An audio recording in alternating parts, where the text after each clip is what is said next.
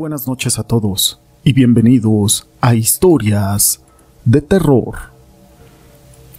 Para mí es un gusto poder saludarlos una vez más y llegar a todos ustedes como cada noche, con una historia. Cuando eres estudiante, los fantasmas y las cosas de miedo siempre serán uno de los temas preferidos a la hora del recreo.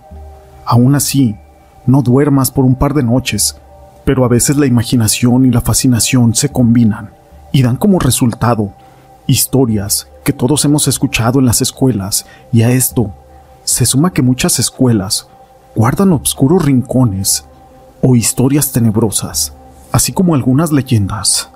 Pero todo esto no es relevante sin una historia.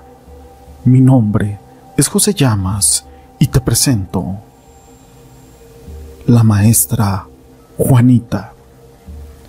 La siguiente historia está basada en hechos reales de la señora Evelyn Núñez de Ciudad Madero, Tamaulipas, y fue escrita por Eclipse, rey de los mares, a quien le mando un abrazo. La historia comienza así. Cursaba la primaria en el año 2010 en una escuela que está frente a la Plaza Vicente Guerrero de Ciudad Madero. Apenas estaba en quinto año.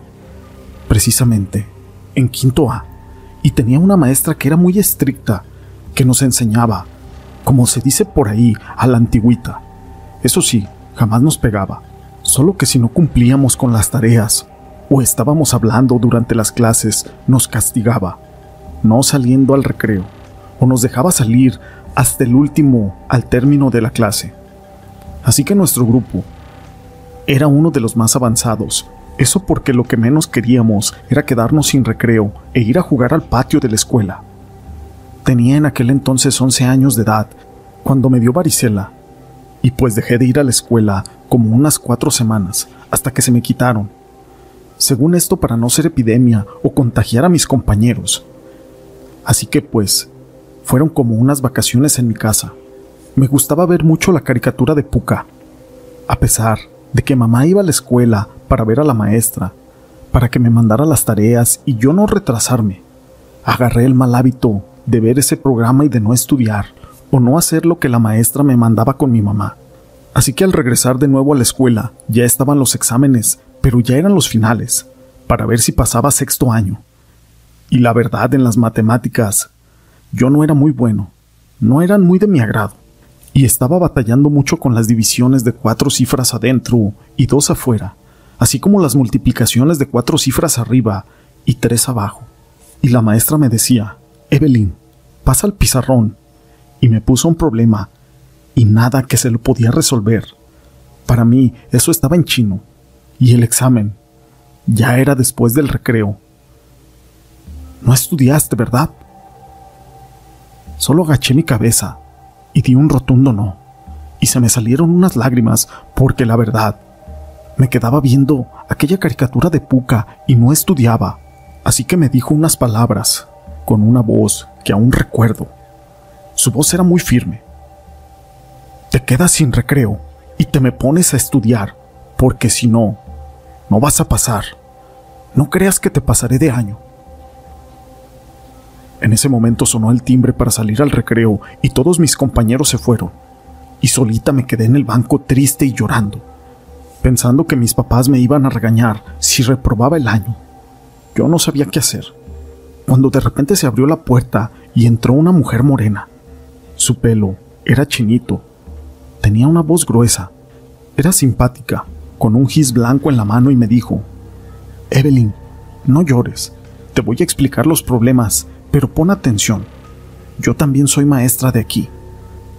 En ese momento lo único que se me vino a mi pensamiento es que mi maestra le había pedido ayuda a otra maestra, ya que ella llegó y me habló por mi nombre. Pero lo raro es de que yo nunca la había visto en esa escuela. Me empezó a descifrar la división y cómo era paso por paso, cuál iba entendiendo todo lo que yo tenía que hacer y después me explicó la multiplicación de cómo era y de dónde ponía lo que tenía que llevar y la suma, cómo acomodar todo, y se me hizo muy fácil. Me preguntó de repente, ¿entendiste? Yo le contesté que sí. Ella se dio la media vuelta y se salió del salón. Justo en ese momento, sonaron el timbre para regresar a clases de nuevo. Ya acomodado todos en el salón, la maestra empezó a dar los exámenes de matemáticas y al ver los problemas, se me hicieron muy fáciles y los empecé a contestar uno por uno. Fui como la cuarta alumna en que terminó el examen y hasta la maestra me dijo, ¿A poco ya, Evelyn? Sí, maestra, ya. Solo expresó, pues bueno. Al día siguiente, ya cuando empezó a calificar y a decir los resultados, dijo, quiero felicitar a Marta, Adrián y a Evelyn. Fueron los únicos que sacaron 10 en el examen. Y me preguntó la maestra, oye, sí te sirvió que te dejara sin recreo, ¿verdad?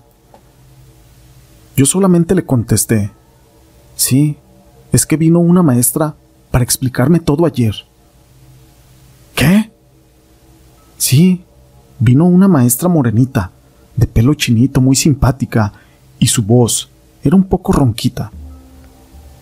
La maestra comenzó a pelar unos ojotes y me dijo, ¿Qué estás diciendo, Evelyn? Le volví a repetir lo mismo. Al terminar la clase, me dijo, ven por favor, acompáñame a la dirección. Yo pensé que me iban a regañar o que iban a pensar que yo había copiado aquel examen. Me llevó con la directora y me dice, Evelyn, cuéntale a la directora quién te explicó los problemas ayer. Así que yo le volví a contar todo lo sucedido y la directora solo me veía y sus ojos parecían hacerse cada vez más grandes. Pero ella también me preguntó, ¿Estás segura, niña, de lo que estás diciendo? Sí, maestra. Entonces dijo la directora, no digas nada, por favor, así déjalo.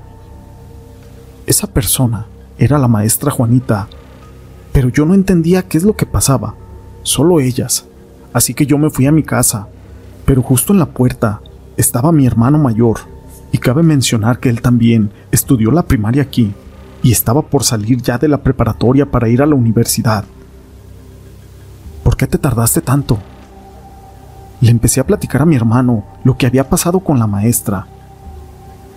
Y solamente me dijo, inventes, Evelyn. Esa es la maestra Juanita. Era maestra de ahí, pero ya tiene mucho tiempo que se jubiló y varios años que falleció así que ninguna persona me creía todo lo que yo les decía.